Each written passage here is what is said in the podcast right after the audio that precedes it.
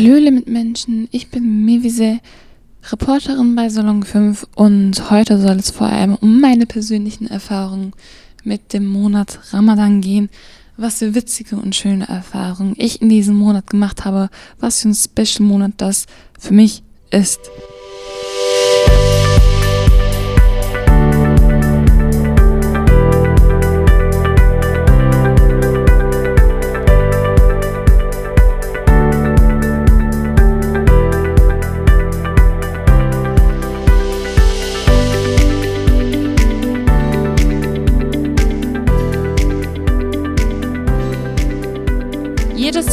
Aufs Neue besteht für mich die Möglichkeit, die witzigsten Erfahrungen im Monat Ramadan zu machen.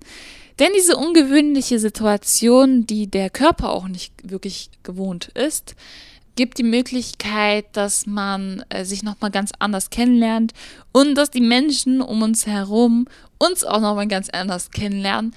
Zum Beispiel meine Familie, wenn wir uns gemeinsam zum äh, nächtlichen Frühstück treffen, kurz vorm Sonnenaufgang, um noch die letzten paar Schlucke Wasser zu trinken und gemeinsam noch den letzten Bissen zu essen vor Sonnenaufgang.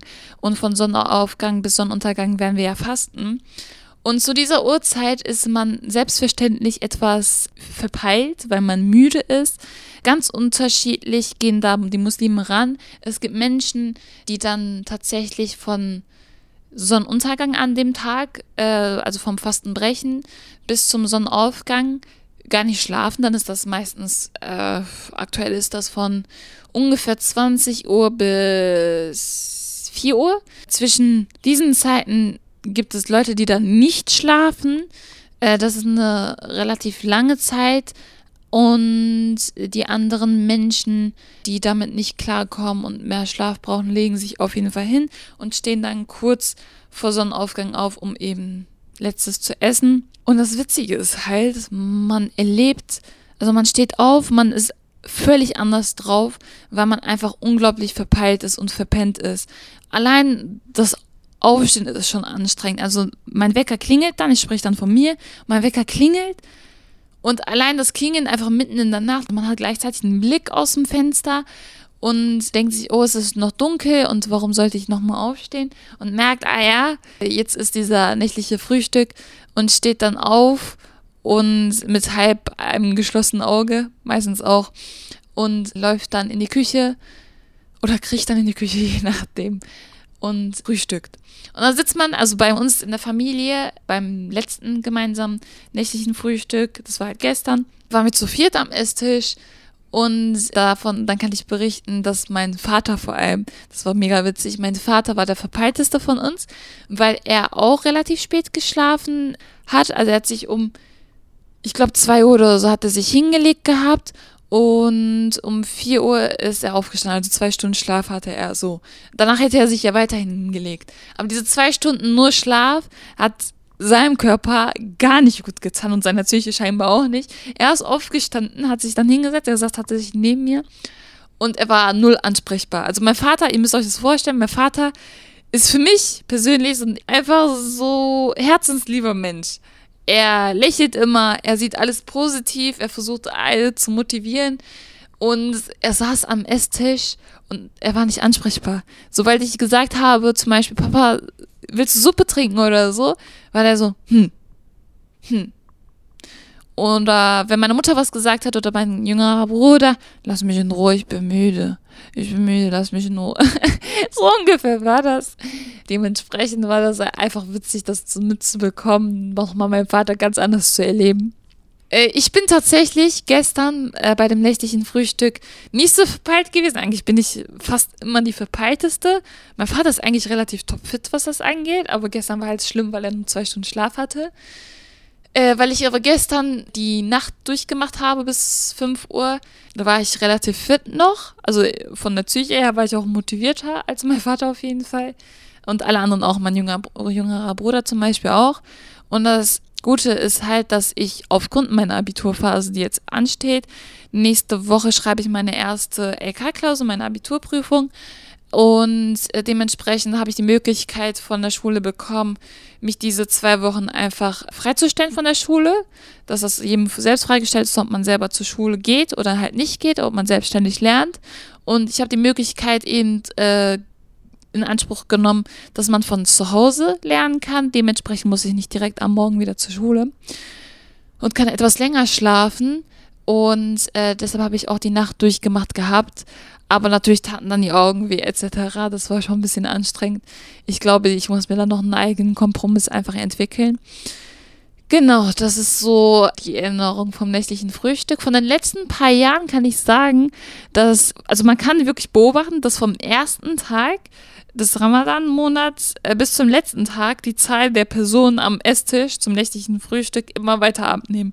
Am Ende, bei den letzten paar Jahren, am Ende war das noch meine jüngere Schwester gewesen, die da äh, allein immer saß und ihr Müsli gegessen hat. Am ersten Tag war es dann noch äh, Wassermelone, Suppe, was weiß ich gewesen und am letzten Tag noch irgendwie ähm, meine jüngste Schwester mit ihrem Müsli ganz allein in der Küche.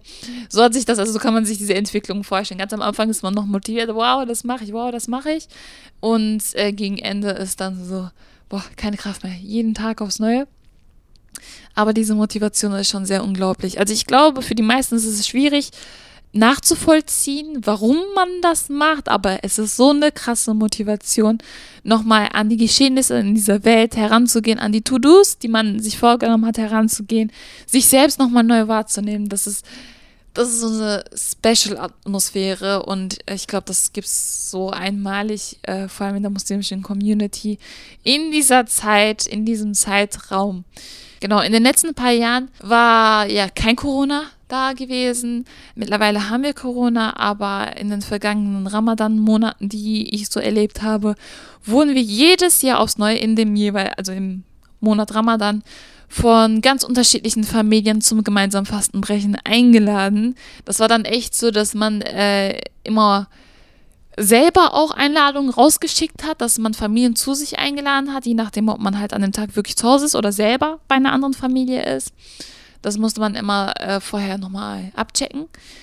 Und wenn man die Einladung dann angenommen hatte, musste man dann halt planen, okay, an welchem Tag gehen wir zu wem, beziehungsweise ähm, sind wir nicht schon verplant, können wir diese spontane Einladung auch annehmen. Das ist dann mega witzig, wie plötzlich ganz, ganz unterschiedliche Einladungen reinkommen weil man hört relativ selten voneinander. Zum Beispiel äh, sieht man, lernt man jemanden auf einem Seminar oder so kennen und man nimmt sich so vor, ja, wir sehen uns irgendwann, ich lade dich irgendwann ein, komm, schau mal irgendwann vorbei.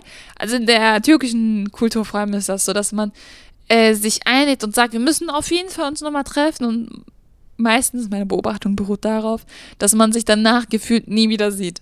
So, und danach kommt der Monat Ramadan und dann schickt man an alle Personen, an die man irgendwas versprochen hatte, plötzlich Einladungen raus. Genau, und für die Kinder, also vor ein paar Jahren meine Kindheitserfahrung, ähm, hat man sich extrem immer gefreut. Es war dann halt immer zu Abendstunden und dann, wenn man eingeladen wird, wird ja nochmal ganz besonders äh, schön gekocht und schön serviert und alles vorbereitet. Alles ist schön, alle sind glücklich. Es gibt es gibt nichts Schlechtes so.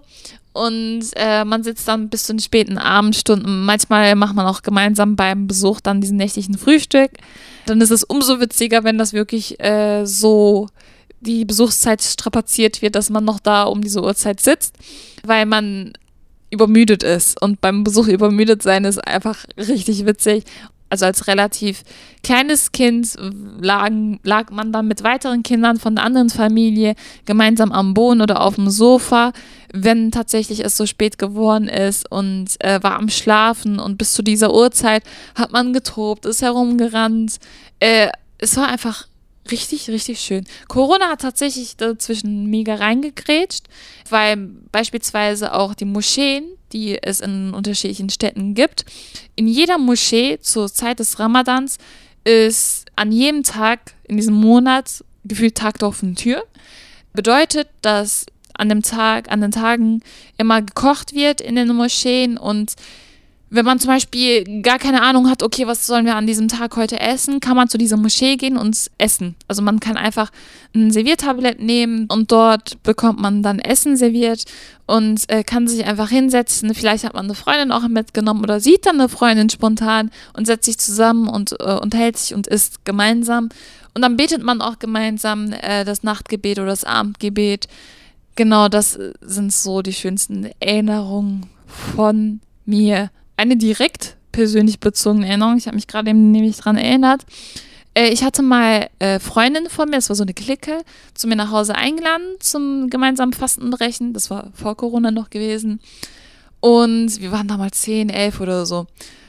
Und dann saßen wir da, haben wir dann gegessen und so weiter. Und dann haben wir beschlossen, lass mal äh, zusammen zur Moschee gehen und dort halt das Nachtgebet war das dann, glaube ich, gemeinsam verrichten, weil wenn man halt in der Moschee zu dieser äh, Gebetszeit ist oder zu dieser Uhrzeit im Monat Ramadan ist, ist die Moschee überfüllt mit Menschen. Also da gibt's also es ist voll, man sieht unterschiedlichste Menschen, man äh, sieht dann bekannte Gesichter, man lernt neu einander kennen und so. Richtig schön und äh, genau das wollten wir halt als Klicker auch gemeinsam nochmal dort äh, erleben und nicht allein sozusagen auf uns bloßgestellt sein, wollten wir gemeinsam hingehen und dann haben wir uns auf den Weg gemacht äh, von dem Wohnort, wo ich lebe und sind zur nächsten Moschee gelaufen und auf dem Weg, also es war nachts, es war kaum jemand draußen und auf dem Weg, äh, als wir die Straße überqueren wollten, ist so ein Polizeiauto vorbeigefahren und ist immer langsamer gefahren, langsamer gefahren und dann hat der Polizeibeifahrer uns sehr schief angeguckt gehabt. Genau, das war so ich weiß nicht, als Zehnjährige war das witzig. Da haben wir gekichert, haha, und da sind wir weitergelaufen. War mal ein bisschen, also wir hatten damals darüber gelacht gehabt, dass der Polizist, weiß Gott, was dachte, was machen diese Mädels um diese Uhrzeit nachts auf der Straße und sind so happy drauf. Schon ein bisschen witzig, wenn man sich das vor Augen ein bisschen führt, das Beispiel. Genau, das ist so meine Erinnerung. Ja, das waren echt schöne Zeiten, aber Corona hat eben dafür gesorgt, dass die Moscheen natürlich auch ähm, geschlossen bleiben müssen in diesem Rahmen, dass es auch keine Besuchsmöglichkeiten gibt, aber ähm, ich glaube, das ist auch noch eine neue Möglichkeit, einfach sich selbst nochmal auszuprobieren, äh, zu schauen, was für Alternativen gibt es auch, um einfach auch diesen Monat Ramadan auch nochmal special zu machen. Genau, wenn von unserer Zuhörerschaft Leute gibt, die auch fasten, sollen die uns am besten per DM, Instagram, Salon 5 unterstrich eine Empfehlung schreiben, wenn ihr Tipps und Tricks habt, wie ihr äh, an diese Ramadan-Corona-Zeit herangeht. Äh, würde ich mir auf jeden Fall durchlesen und äh, auf jeden Fall für mein Leben daraus was schließen. Das war's von mir. Ich hoffe, es hat euch gefallen. Wenn ihr auch von euren persönlichen Erfahrungen zur Ramadanzeit auch berichten wollt, schreibt uns auch eine DM. Salon 5 unterstrich. Das war's von mir und ich sage Tschüss.